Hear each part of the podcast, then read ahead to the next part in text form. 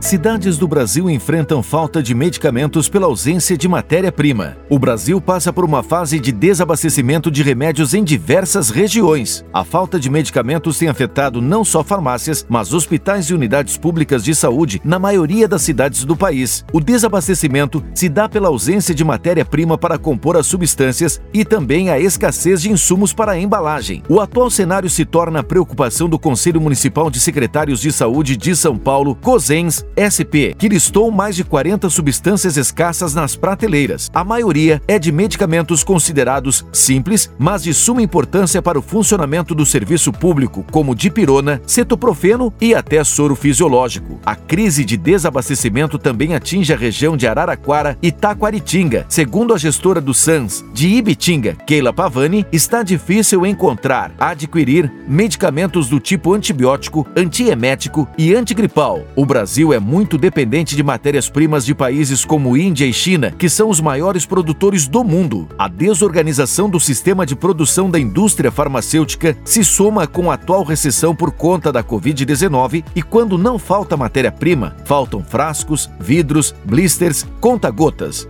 É uma fase que nos preocupa muito. Há uma dificuldade enorme de fazer aquisições, explicou a gestora da saúde.